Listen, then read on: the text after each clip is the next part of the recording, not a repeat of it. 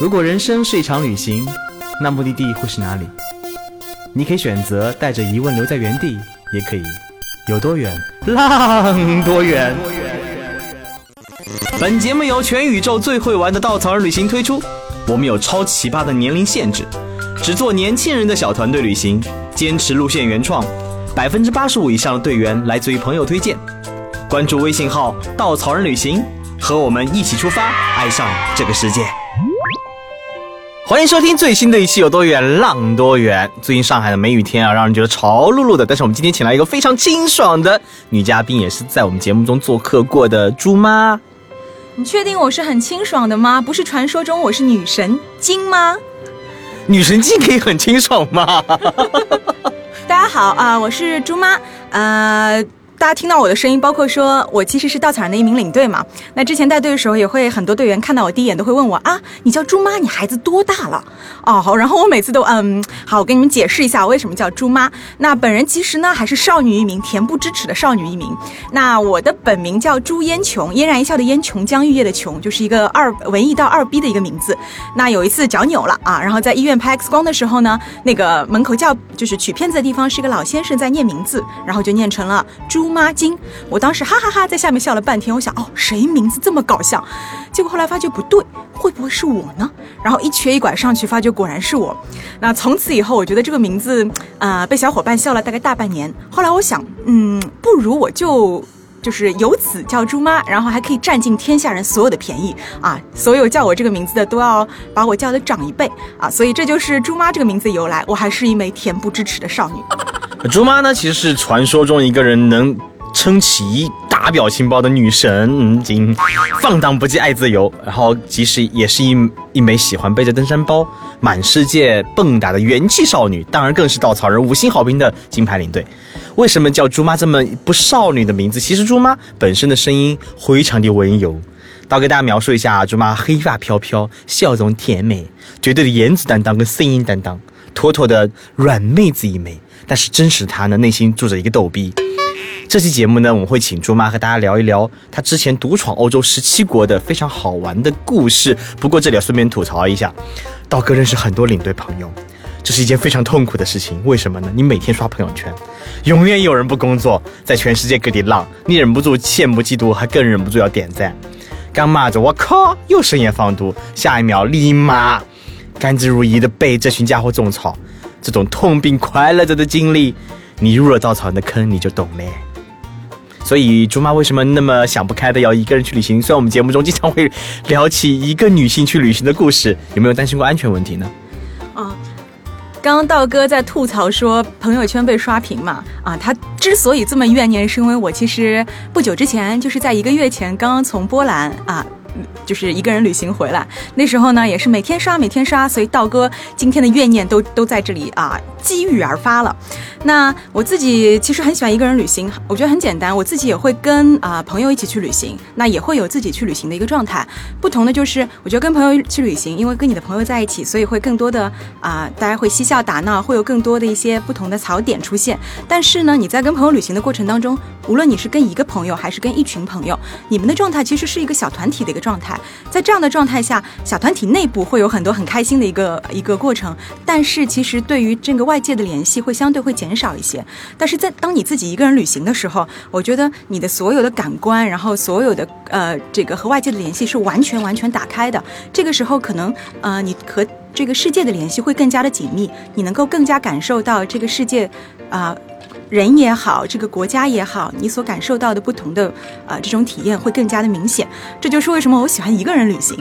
大家旅行的时候，大部分都会做这种很完全的攻略，会做好，比如说我去十几天，我每一天要怎么玩，然后住哪里，会提前定好。那我自己其实个人的习惯，我是更 freestyle 一些的。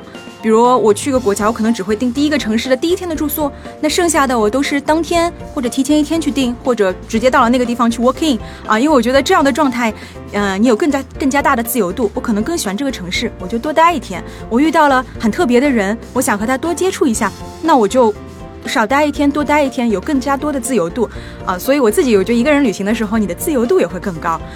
安全，我长得算安全吗？嗯、当然不安全了。哎，不过我们这要说一下猪妈刚刚说了那么段文艺的话，其实猪妈还是有一点偶像包袱的呢。因为我听那个她的室友也是我们产品部的全职女神经，讲过一个她的故事，每天会花很多的时间，慢慢的写那一条朋友圈，然后选出九张非常精美的照片，好好的 P 一 P，还纠结一下那个文字怎么发才合理。基本上就是猪妈的态度就是，我既然要发朋友圈，就要吸取所有的注意力，每天发太多没有意思，那要选一条最精华的部分，是这样的吗？哎呀，你真是啊、过奖啦！我其实只有包袱，没有偶像啦。而且你还漏说了一句，我在那九九条里面必有一张自拍，必有一张我自己的照片，好不好？而且那个要修很久很久很久。好吧，其实刚刚猪妈也说到，一个人旅行的很多很多比较怎么说，就是优点啦，比如说比较自由啦，可以追求内心啦。但是其实自由这件事情呢，可能只针对假期很长的人吧。比如说你刚刚说第一天到那个城市，我不用订后面的住宿。当一如果那些只有九天年假的或者五天年假的人去那个地方一个礼拜，你让人家不订住宿，或者在旺季时候去，发现啊，walk in 的价格比平时要贵一倍，你让人家怎么活？所以对猪妈来说，可能是有那么长时间假期的人才可能享受这样的福利。嗯嗯，道哥今天的那个怨念还在爆发啊！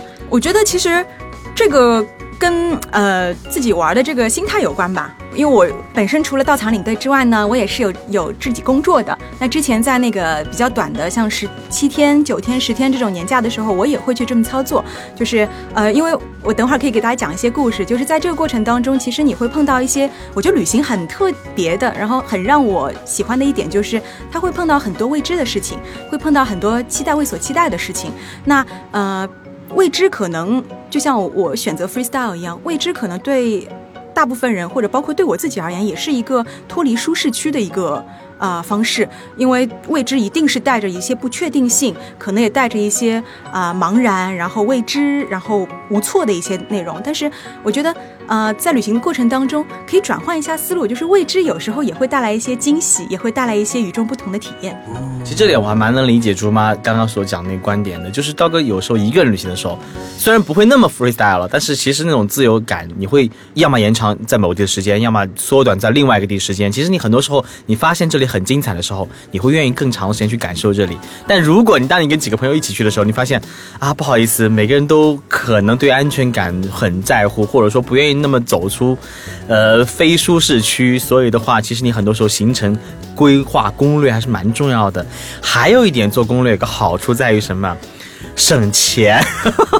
道哥作为这个金牛座，呃，你攻略做好，很有可能找到你想找的住宿，或者住宿比较便宜，等等等等。但是我觉得一个人旅行的时候，那种自由度是让你跟金钱比起来，可能是更加舒服的。啊，作为一个双鱼座，我觉得我要跟金牛座的道哥要打起来了。呃呃，我就聊一聊吧。我觉得刚刚其实我们都说到说这个呃，旅行当中有未知，然后我的 freestyle 的一个方式嘛。那我现在要极力去嗯说服道哥，让他相信这种双鱼座的这个模式呢，也是可以很享受旅行的。那我给大家讲几个可能呃旅行当中因为一些遇到的一些人遇到的一些事情，然后呃也因为我自己没有去框定我的。行程，然后有一些奇怪，呃，有一些奇遇吧。所以是那个特别精彩的青旅尿男的故事吗？哎呀，我们一来先来个劲爆一点的。那、直接来个劲爆的是吗？好的，我刚刚说好我有偶像包袱的呢，现在直接要来一个塌掉包袱的一个梗了。刚刚不说只有包袱吗？好，包袱啊，说到包袱这件事，还真跟包袱有关。嗯、我是之前那个一个人在欧洲呃 gap year 的时候啊，旅行了大概走过了欧洲的十二个国家，那其中有在其我自己是很喜欢住青旅，因为在青旅当中你会碰到各式各样的人，你会碰到来自世界的旅行者，然后大家彼此交换故事，去交换自己啊、对于旅行的体验，其实也是一个接触世界的，除了你啊、旅行目的地之外，接触世界的一个方式吧。当然你在里面也会遇到一些啊、可能啊、有一些惊恐，有一些惊吓的事情。那这里就有一件我呃。就是惊恐的事情发生了是。的，作为一个双鱼座，我发在这里发生了一件跟水有关的非常惊恐的事情。是这样的，嗯、我当时住的是一个呃六人间，六人的混宿间。那欧洲很多青旅其实它都是不分这个单独的女生间、男生间的，它都是混宿的。那呃，我当时是住在夏普，呃，那个青旅还比较好，是每张床它其实都有这个帘子。那那天晚上我记得跟同房的另一个呃其他国家的一个女生聊到大概近十二点的时候，就各自准备睡觉了。那这个时候呢，房间里有。另外一个男生被他的朋友给扛进来，然后可见那个男生扛进来的时候都已经是烂醉如泥的一个状态。然后他朋友把他扔到床上之后呢，然后就走了。那当时我跟那个女生就互看了一眼，看看这个男生其实也就是喝醉了，然后丢上床之后也就开始打呼了。想想啊，也没什么，就让他睡吧，反正呼声也不影响我们，对吧？像这种猪一样的猪妈。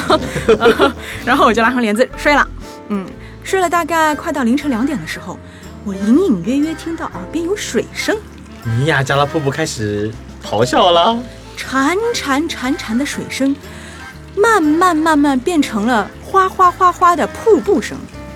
我当时以为自己在做梦，后来这个声音越来越清晰，越来越清晰，直到啊，慢慢慢慢睁开了眼睛，往边上一看，我的帘子下面好像湿了，什么鬼？我赶紧把那个帘子一拉拉开，然后出现了。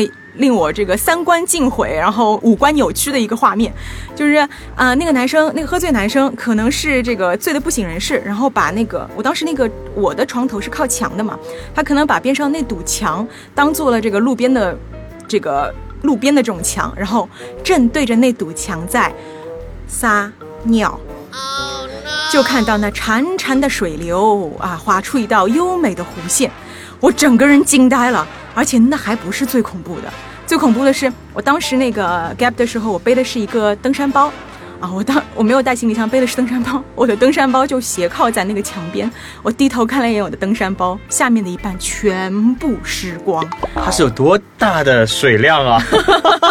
那要问他了，然后。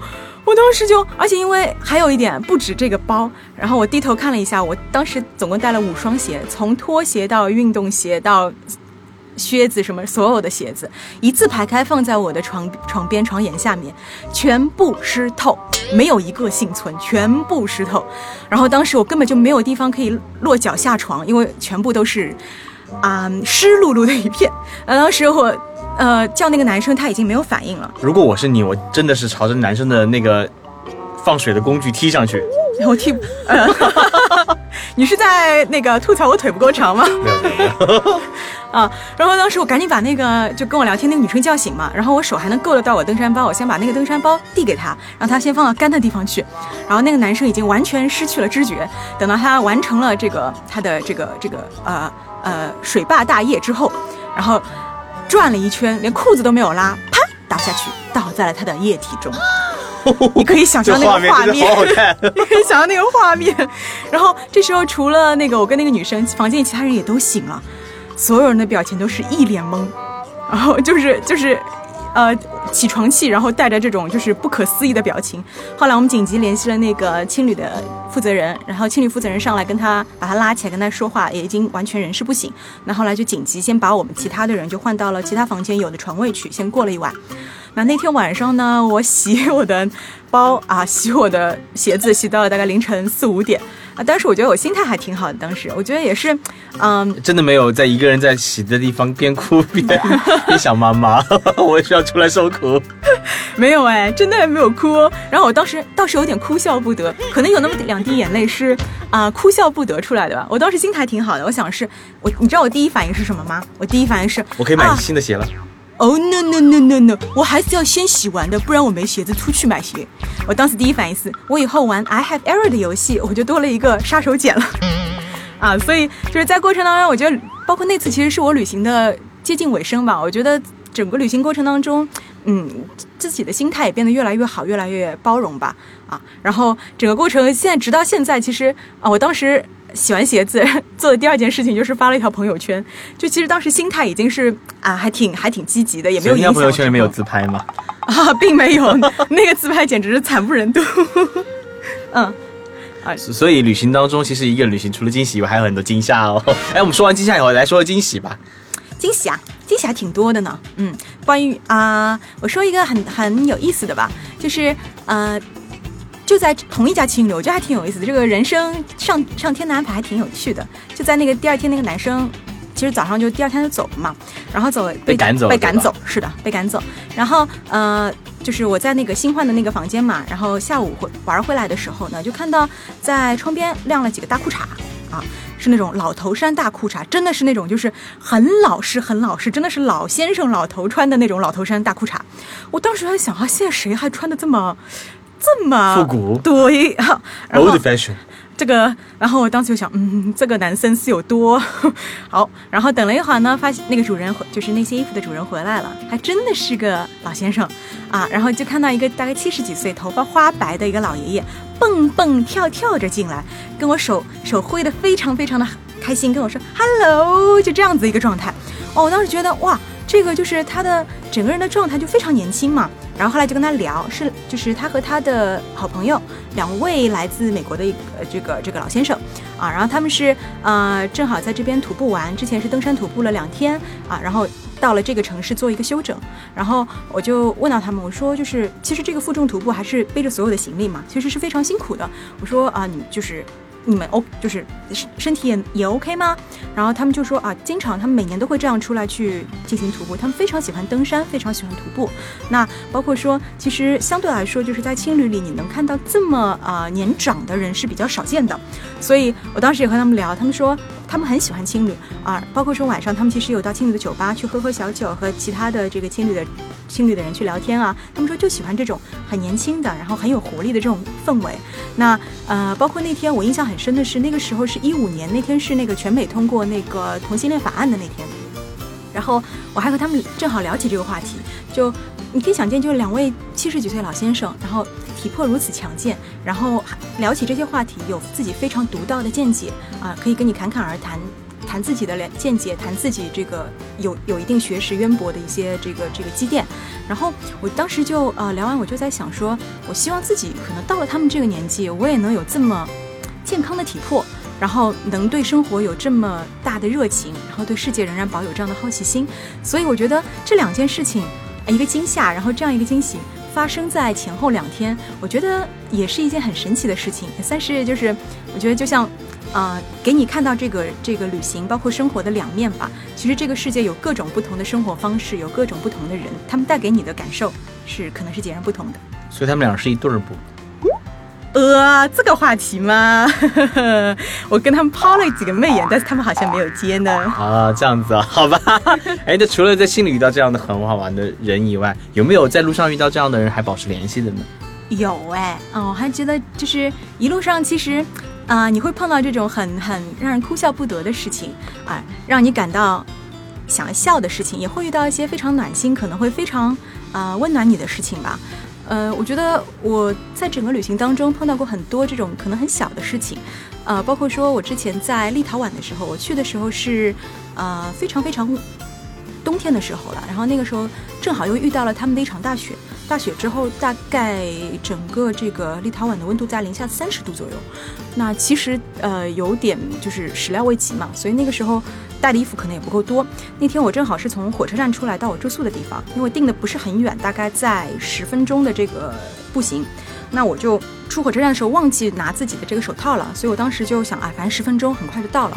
那走着走着其实挺冷的，那这个时候我突然被人拍了一下肩膀，走在路上的时候，然后就看到一个立陶宛的老奶奶，啊，她就就是先指了指她的手，然后指了指我的手，然后就掏出了一副手套直接递给我，然后也说了几句我根本听不听不懂的当地的语言，然后笑了一下，就留下了一个笑容，然后深藏功与名，就这么离开了。我要是我，我会觉得肯定是来问你要买手套吗？啊，然后就当时又觉得哇，就好温暖哦。，对，就是你，你其实会碰到很多这样的小事啊、这些人可能在你生命中匆匆而过，对你而言也是个陌生人，可能也不会留下联系方式，也不会啊、有更多的交集，但是。他就你对他而言也不会给他产生任何的利益啊，任何其他的一些这个，但是就我觉得陌生人之间的这种这种交流，能够让你感受到这个世界很多的这个温暖。那这个是呃过过程当中，其实碰到一些萍水相逢的人嘛。那其实我觉得在旅行当中，你还会碰到一些可能呃我就是意料之外的，但是可能就会成就一段这种异国的友情啊。嗯，只是友情吗？呃，道哥的表情。嗯，是男生还是女生呢？哼哼，都是男生哦。哦，呃，我们继续。啊，刚刚呃，我之前有说到我自己旅行是啊、比较喜欢 freestyle 的嘛。那之前我去斯里兰卡的时候，还碰到过这样一件事情，是呃，兰卡很有名的那个小火车嘛，它有两段是很有很有风景很漂亮的。那其中有一段就是从呃圣城 Candy，然后到 Nuwara Eliya，就是那个茶呃高山茶园啊、之间的这一段火车。那因为一路经过茶园，风景非常的漂亮。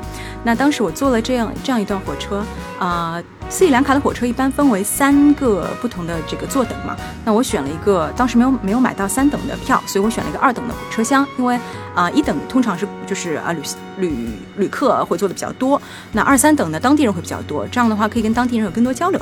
那我当时选了二等的座，那上去的时候呢，就看到它的这个同一车厢有两两大排座位是面对面的。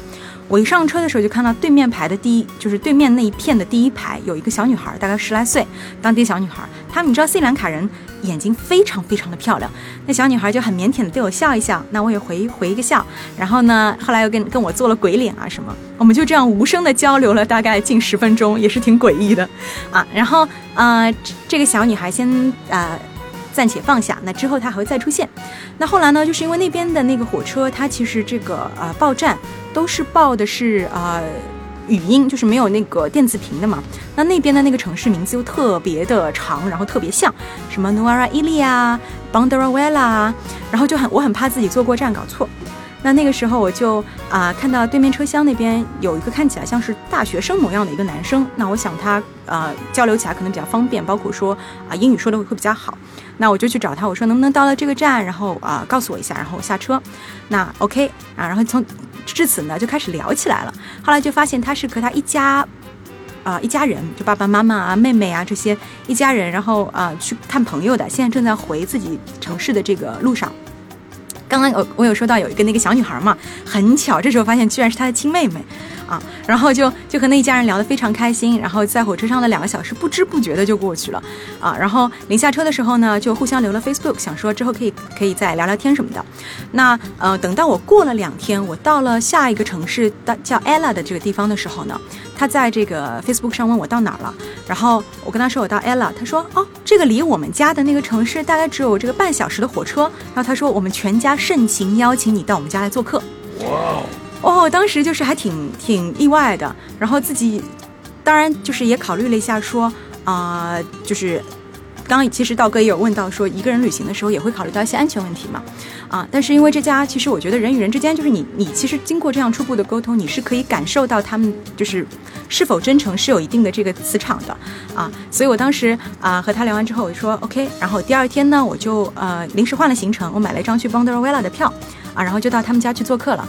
那呃非常有意思，就是啊、到了那边这个火车站之后，然后他们家就开了一辆他们自己家的一个突突车，然后一路载着我。他们家在山上，然后突突突突突，然后他爸爸开那个突突车的时候，开了好几段像是过山车一样，就开得非常的猛，然后好刺激啊。然后一路开到他们家，然后啊、就和他们一起度过了一天。然后这个过程当中呢，所以家里真的没有什么电锯、斧头什么的吗？道哥恐怖片看的有点多。哎，你这个口味还是比较轻的好吗？你难道不应该想的更重一点吗你？说皮鞭？Oh no！嗯，这是个很小清新的节目，我们继续。你真的知道没有皮鞭没有辣椒油吗哎，？不过说好的那个男性呢？呃，是男性啊，哎，你刚不是小朋友吗？呃，大学生，我很年轻的好吗？我说了我是少女，道哥不你刚刚说的要出卖我。你刚刚说那个是男生的妹妹对吧？不好意思，对，道哥你不要出卖我，我是我是十八岁少女好吗？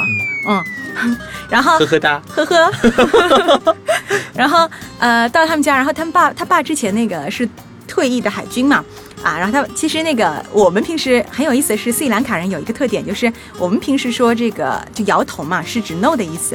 他们呢摇头是其实是 yes 的意思，而且他们摇头啊、哎呀，你们看不到我怎么摇呢？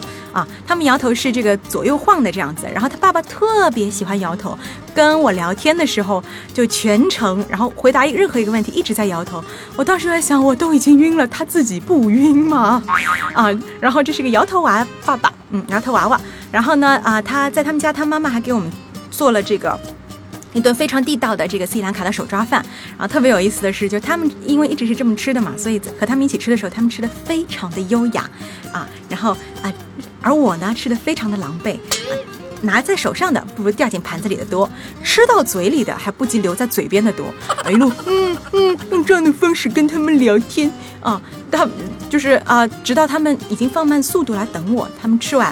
结果他们还是吃很早就吃完，然后盘子吃的非常的干净，而我还在那非常非常狼狈的一边聊天一边的吃。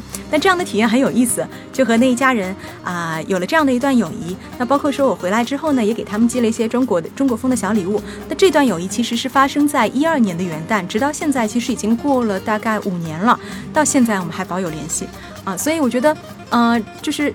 这段是让我印象非常深刻的一段，就是你在旅行当中，其实我对他们而言，他们对我而言都是只是在火车上遇到的陌生人啊。然后，但是大家会敞开心扉，然后结识这样一段很有意思的友情。那还有一个呢，其实是最近的，就是我去波兰的过程当中认识了一个，我自己都觉得，像道哥刚刚有问我，不是应该有艳遇吗？啊，我在那儿发生了一段看起来很像艳遇情节的故事。然而这个对象呢？是个七十多岁的老爷爷，怎 么又是老爷爷，我是不是有吸引老爷爷的体质啊？嗯，啊，我那时候那个啊，就前一阵子我是呃去摩洛哥带队嘛，然后摩洛哥带队完之后呢，我自己去这个波兰玩一圈。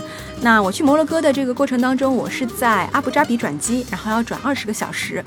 是早上六点一直到晚上凌晨两点，所以整个过程就是一整个白天。我当然不会浪费这段时间啦。啊，到了阿布扎比之后呢，就，哎，顺便科普一下，现在凭中国护照在这个阿布扎比是可以直接这个呃免签，然后可以可以可以出去的。那啊，我当时就呃坐了一个那个机场的到呃清真寺的一个大巴啊，然后呃我当时就坐了这个大巴，然后一路过去。但是呢，当时那个呃。我的那个地图啊，有出了点问题，我的那个在线离线地图出了点问题，然后呢，那个大巴司机又没有叫我，所以我一路坐坐坐，其实坐过站了，坐了很久。那后来我就发觉越来越不对，我就看了看车上，我背后坐的有一个老爷爷。看起来好像也像是旅客的样子，他应该会说英文，我就和他聊起来了。我说啊，你也是来玩的吗？你是要去哪里？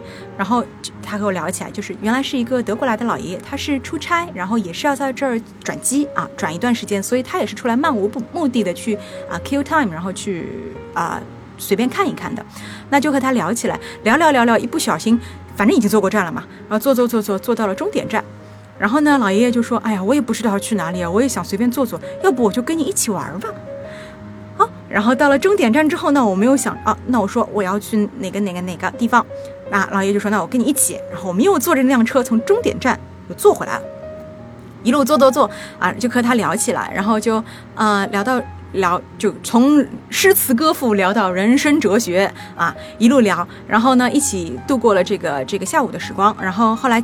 还到那个咖啡里面坐了一下，然后继续聊，整整八个小时，直到他比我先上飞机啊。然后从在这个过程当中，我还教会了他用微信，所以直到现在还跟他保有联系。包括说他自己的工作其实经常需要到各个国家出差，然后他还需要到这个，他会经常到啊上海来出差。他说他之前到上海来出差的时候，可能出差一。呃，一来就是一个月，啊，他之前是住在金山，他说哇，金山的海滩非常漂亮，我心当时 OS，哦，真的吗？你看我会说恭维话，对啊，我心里想，哇，这个场面话也真的是，然后。呃，也也有相约说，等到他那个就是来到上海的时候，我们可以在上海相见啊。然后这个老爷爷一直在说啊，我很像他的孙女。然后说啊，他说啊，你一个人旅行千万要注意小心安全。直到我们其实这个在机场 say goodbye 的时候，他最后给我的一句话也是说，你一个人旅行要小心安全。就这样一个其实啊，也算是一个呃忘年的友情吧。其实我们当中年龄差距还挺大的，包括也是因为这样一个因缘巧合，所以认识了这个老爷爷，聊了这么久，聊了从真的是。你想八个小时，是该聊的、能聊的，什么都聊过了啊！所以就是在旅途当中，其实很多你会遇到这种根本原先完全无法预料到的一些事情啊，会给你啊，包括说哦，我补充一点吧，其实因为老爷爷其实听到我说我要去波兰的时候，呃，他当时有顿了一下，包括说我在聊波兰的时候呢，也会和他就比较小心翼翼，因为大家其实知道就是。呃，在二战的时候，其实就是纳粹对对对对对对，因为波兰其实特别有名的，像那边啊，奥斯维辛集中营也是在那边。包括大家有看过《辛德勒的名单》这部电影，那辛德勒的工厂其实辛德勒这个人人是啊、真实存在的。那当时辛德勒工厂其实也是在这个波兰的，所以其实呃，我我和这个德国老爷爷聊到这个的时候呢，我会比较敏感，我会相对比较小心翼翼的去跟他聊这个事情。但呃，这个老爷爷倒是还挺呃，就是挺坦诚，也挺那个。他就说呃。他说：“其实他最喜欢，他去过那么多国家，他最喜欢的国家之一也是波兰。他甚至说，他说，呃，我就是真的不敢想象，就当年我们对这么一个美好的国家做过了哪些事情。所以有时候，呃，有时候我想想说，就是呃，历史的一些原因确实会会和现现代有一些这个影响，但是很多时时候，我们应该放开去看这些事这些事情。包括之后我自己在这个。”呃，奥斯维辛集中营去去到那边的时候，我有问那边的这个呃讲解，我说现在其实在这个地方啊、来参观来到这个地方的人最多的是什么国家的人啊、他他告诉我说最多的其实是来自全世界各地的犹太人，第二多的就是德国人。所以很多时候我觉得呃有些历史只要你去正视它了。不用去避讳任何东西。我觉得我之前和那个老爷聊天的时候小心翼翼，其实可能根本就没有必要啊。正视这些历史，然后正视一些啊、过去的一些一些啊、记一些事件吧。我觉得只有当你放开了，就你真正去面对它了，可能大家的心结也就更能够化解了。我们非常感谢猪妈今天来讲那么那么多跟人相遇的故事啊！我本来我们提纲上有很多你喜欢哪个国家呀，你国家什么经历呀，有什么惊喜发现呐、但聊到人这个话题，我们就无法打住，因为人才是这世界最美丽的存在。嗯，还是那句话，一个人旅行的时候，请对这个世界充满敬畏，请有一颗戒心。但是当你遇到真正让你温暖的人的时候，请放开你的心，你会发现这个世界跟你想的也许不那么一样。走出去，你才能看到这个世界真实的样子。也许它是美好，也许没那么美好，但相信在你心中，它永远是一颗可以开花的种子。好了，再次感谢猪妈，谢谢你的分享。谢谢。我们下一期再聊更多的路上奇葩的故事。我们路上见，拜拜。拜拜。